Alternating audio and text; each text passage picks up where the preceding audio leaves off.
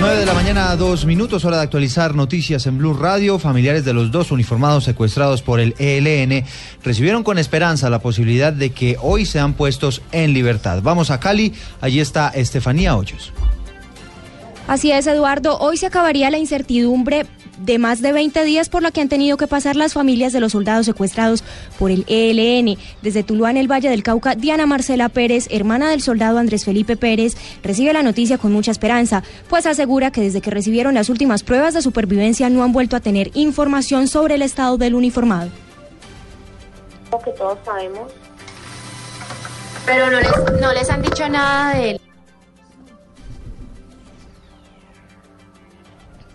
Asegura además que aunque no han sido informados oficialmente, esperan que el gobierno y el ejército les confirmen la liberación para viajar a Arauca y recibir personalmente a Andrés Felipe Pérez. Desde Cali, Estefanía Hoyos, Valencia, Blue Radio. Estefanía, gracias. Nueve, tres minutos. Pues a propósito de este asunto, en esta última hora, desde la cuenta ELN Rampal, esa guerrilla trinó lo siguiente.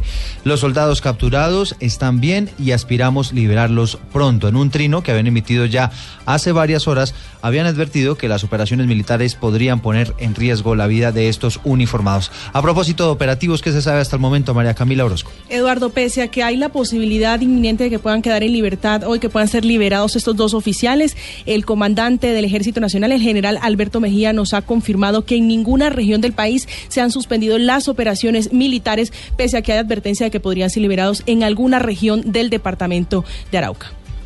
9-13 minutos a propósito de guerrillas. En las últimas horas, las FARC lanzaron nuevas críticas al fiscal general por su idea de revisar los indultos que le fueron concedidos al M-19 para establecer si hubo crímenes de guerra y de lesa humanidad durante la toma del Palacio de Justicia. Sobre este tema se pronunció alias Marcos Calarca.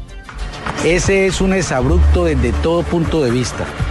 Por eso es necesario que rodeemos cualquier eventual acuerdo que logremos aquí en La Habana de todas las garantías posibles, razón por la cual insistimos en nuestra propuesta de Asamblea Nacional Constituyente.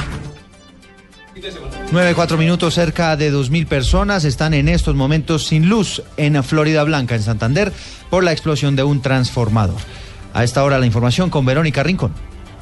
Eduardo, desde hace tres horas los más de 2.000 habitantes de varios conjuntos residenciales del municipio de Florida Blanca están sin servicio de luz. Un transformador explotó al interior de una subestación eléctrica ubicada en el sector de Asturias, en esa localidad, lo que ocasionó la emergencia. El teniente Clemente Jaimes, su comandante de bomberos de esa localidad, dijo que con tres máquinas se trata de controlar la situación se recibió llamado de una explosión en un transformador dentro de la finca Asturias, que es la policía de carabineros. Él acudió al sitio dos máquinas inicialmente, pues esperamos que llegara la electrificadora para poder suspender el servicio y ya se está controlando la situación. Posteriormente pues eh, otro vehículo para prestar apoyo y ahí en esta hay que esperar a que puedan ellos volver a reparar y restaurar el servicio.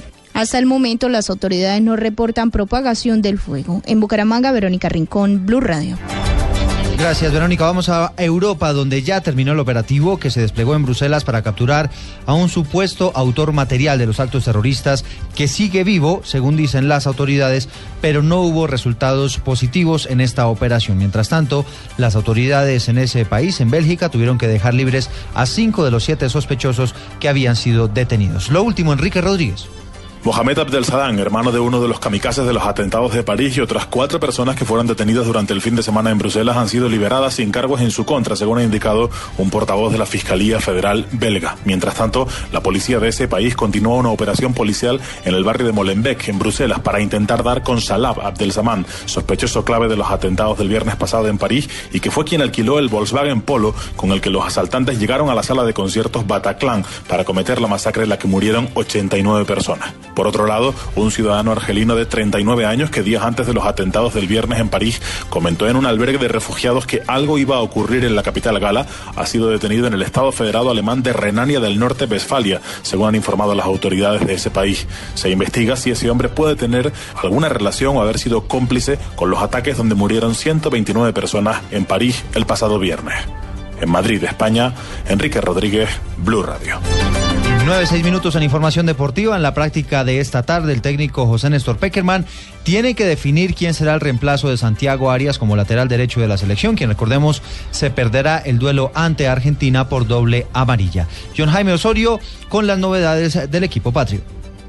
Aunque el nombre que más suena es el de Libelton Palacios, por ser el único lateral derecho que queda en la convocatoria, aún el reemplazo de Santiago Arias no se hace oficial. Lo cierto es que juegue quien juegue, los otros defensas del equipo colombiano lo acompañarán en su puesto para mantener la seguridad que se recuperó ante Chile. Así lo explica el defensa central Cristian Zapata. Creo que todos, todos los que estamos aquí estamos motivados para, para cuando nos toque que actuar, ¿no? Eso que el que le toque actuar en, esa posición va a tener toda la confianza de, los compañeros, del cuerpo técnico. Y bueno, aquí somos una familia y seguramente eh, vamos a apoyar a, los 11 que, vayan a salir al campo. Aunque esta es apenas la segunda convocatoria de Eli Belton con el equipo de Peckerman, la camiseta de Colombia no es ajena para él. Jugó con el seleccionado nacional en el suramericano de Argentina, el torneo de Tulón y el Mundial de Turquía en la selección sub-20 del 2013. En Barranquilla con la selección Colombia, John Jaime Osorio, Blue Radio. Noticias contra reloj en Blue Radio. 9 de la mañana, 8 minutos. Noticia en desarrollo. El director de la CIA reconoció que el grupo terrorista Estado Islámico estaría planeando nuevos atentados, tal y como lo difundió ese grupo yihadista en un video donde amenaza a varias ciudades del occidente, entre ellas Washington. Noticia en desarrollo, la líder del partido francés de extrema derecha del Frente Nacional, Marine Le Pen, le ha pedido al gobierno el cese inmediato de toda acogida de inmigrantes tras los atentados del viernes 13 en París. Y estamos atentos porque la canciller de Alemania, Angela Merkel, anunció hoy durante la cumbre de líderes del G20 en Turquía que el próximo 4 de febrero se va a cumplir en Londres una conferencia internacional centrada en la crisis de los refugiados de la guerra civil en Siria. La ampliación de todas estas noticias las encuentra en blurradio.com. Sigan con el Blue Jeans.